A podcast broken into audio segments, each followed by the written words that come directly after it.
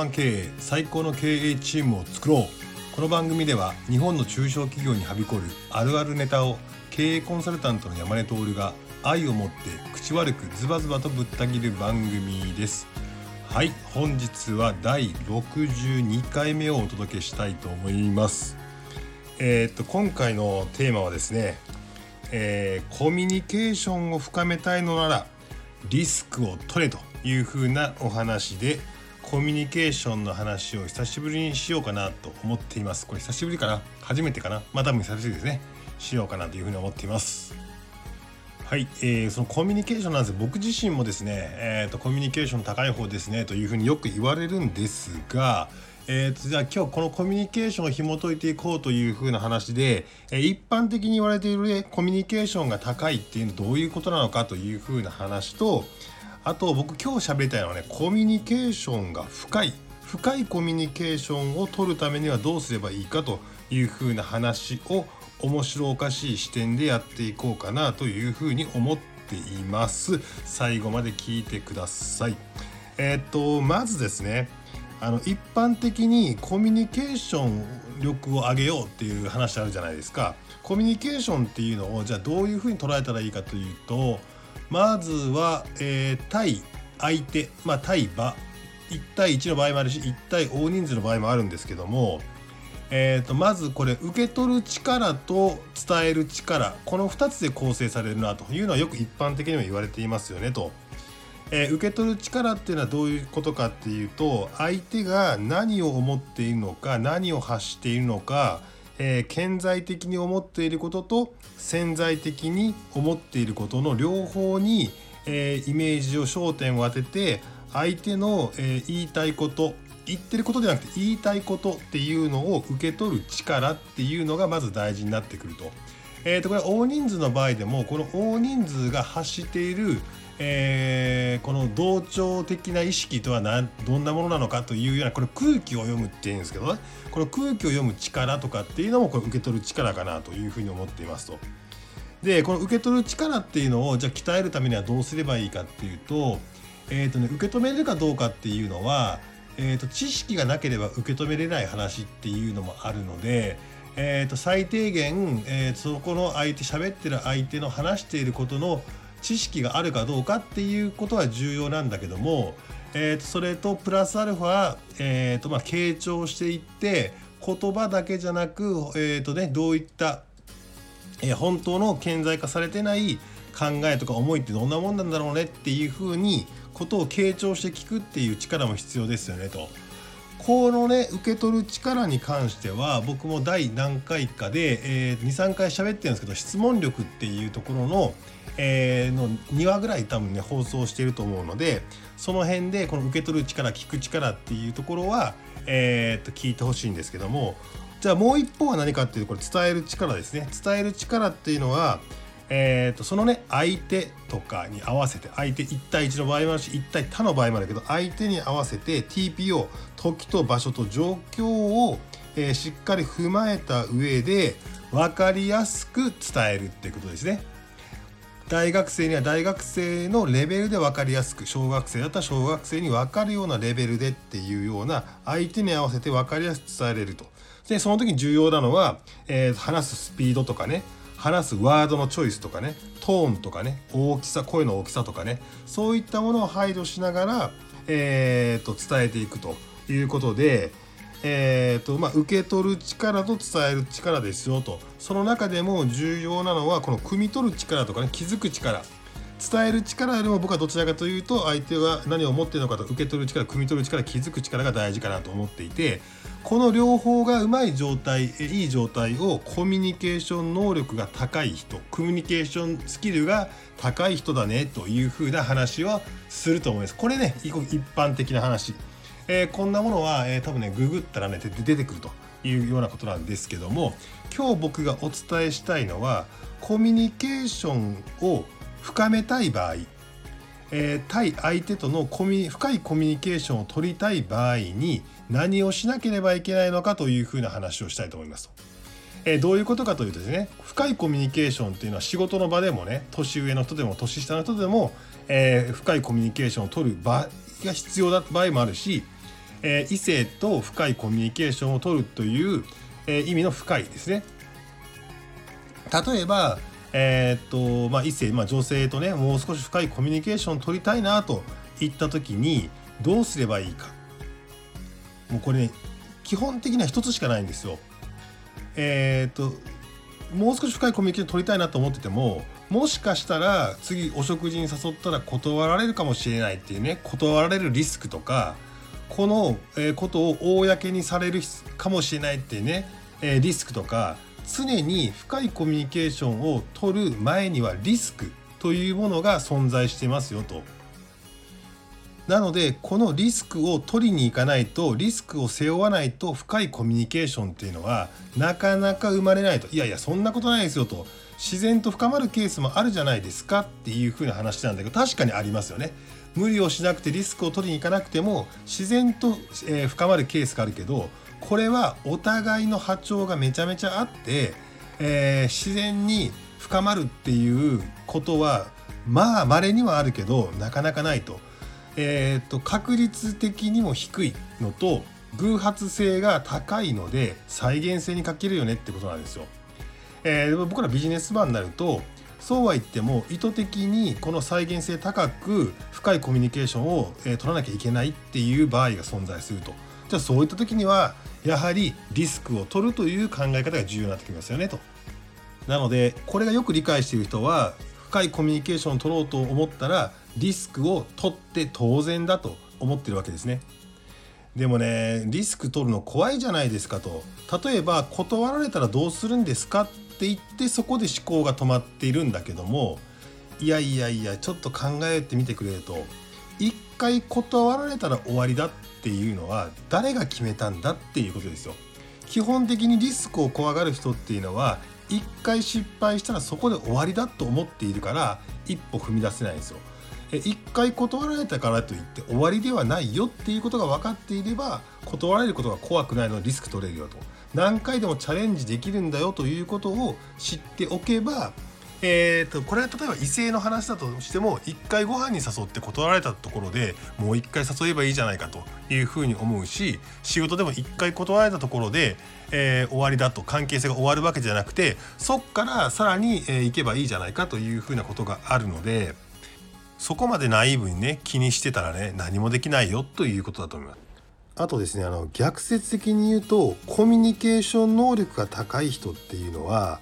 相手にこういったことを言ったら嫌がられるだろうなとか嫌われるだろうなとか傷つくだろうなということを汲み取る力とか気づく力が高いってさっき言いましたね。コミュニケーション能力が高い人っていうのはその汲み取る能力が高いかゆえに何ができないかっていうと自分の思った意見をこの場で言ってしまうと相手傷つけてしまうんじゃないかって言って思い切った発言ができないんですよ。リスクが取れないんですよ。だから仕事においてはイエスマンにならないとか思ったことはしっかり伝えるとか変におべっかを使わないっていうのがすごく大事ですごいこれをやることによって信頼を獲得するっていうのがあるんですよ。なんでかっていうとほぼほぼ9割の人は、えー、とそのイエスマンだったり思ったことを伝えなかったり変におべっかを使っているから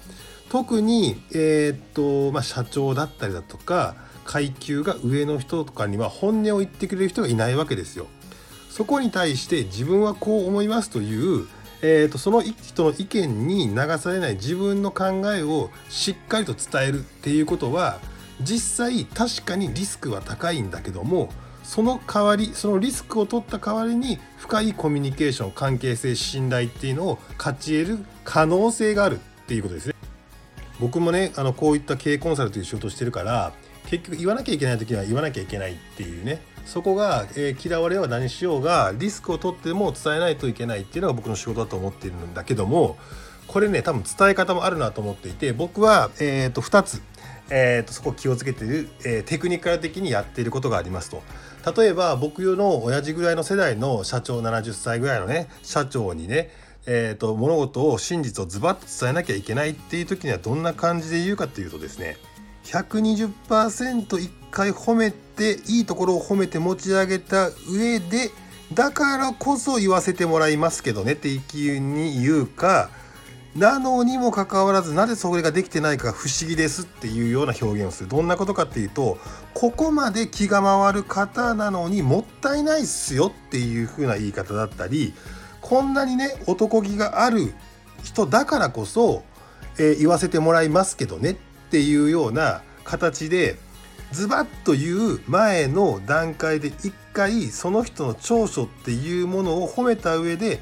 でもそのあなたの長所が災いを起こしていますよというような形で、えー、と真実を伝えるってことありますね。だからイメージでいくと120、えー、嘘がつく必要はないけど120、えー、いいところを持ち上げた上でだからこそえーと、悪いところも出てしまってますよというところとかだからこそ組織にそういった問題が生まれてるんですよっていうような形で言うと嫌な気はしないじゃないですかというような形で、え思っているのとあとこういった指摘をする人がいないから信頼得れますよねと。あともう一個はですねこれはねお茶だけ作戦って言ってるんですけど僕年上の人でも結構いじるんですね。あの口はね舐めたような言ってるんだけど愛を持ってその人をいじると。どんな感じかっていうとですねいや社長みたいなね変態的な能力はねみんな持ってないですよと。だから仕組み化した方がいいですよとかですね。愛を持ってねリスペクトした上でもうそれねどんだけ褒めてほしいんすかとかっていうような形でちょっと茶化してみたりとか、まあ、名称としてねエロ親父っていうのを使ってみたりセクハラ親父とかね、えー、変態的にとかね。もう社長宇宙人だもんなとかいやでもね日本一千鳥足が似合うんですよねっていう酒癖の悪さをいじったりだか、えー、もうどうしてもヤクザじゃないですかって言って威圧的な態度をいじってみたりだとかもう筋肉おじさんっていうような形で、えー、いじってみたりとか。もうね社長のねもう存在自体がねアウトレイジじゃないですかっていう風な話してヤクザ的に威圧してますよってことを言ったりとかもうね存在自体がセクハラっていうような話をしてえー、っとなんかそのデレデレした感じ直した方がいいですよ的なね話をしたりするんですね。これはね多分ワードセンスだと思っていて結構難しいけどいじられる方も嬉しくなる自分新しい自分を発見できるようなワードセンスを持ってその人をいじるって結構大事なんですよ。これ今どこで起きてるかというとテレビ見たら分かる通り若手芸人で上にのし上がっていくやつっていうものはえっ、ー、とね大物の、えー、芸能人をいじれる人なんですよ。大物をいじれる人しか実は若手芸人って今のし上がってないんですよ。そういう意味で言うと今の大物っていうのはこの時代の変化についていかなきゃいけないから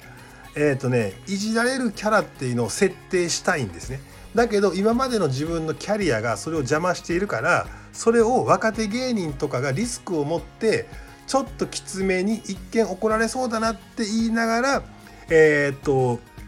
いじるっていう図式をもってしてその人のキャラ変更をするっていう図式になってて、えー、そのいじられる、えー、人じゃないと、えー、大人は、えー、残れないしいじれる若手じゃないと残れないよっていうような図式になってますよね。なので逆にね僕も今40を超えてね今すっげえ意識してることは人にいじられないとダメだなと。年下の人でも上の人も特に年下の人からいじられないとダメだなと。あのね茶目っ気がない男ってね40過ぎたら魅力的じゃないよねと。で思ってるのであとねどうでもいいこと曲げてもいいことに関してはすぐごめんと謝れと、えー、あと隙を見せろとかね。えー、っとボケて突っ込まれろとかね。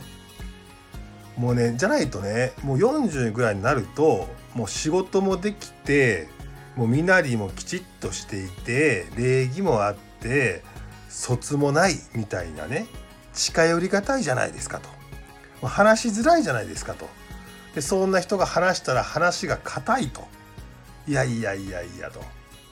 えー、それ結構損してるなと思ってでそれをえっ、と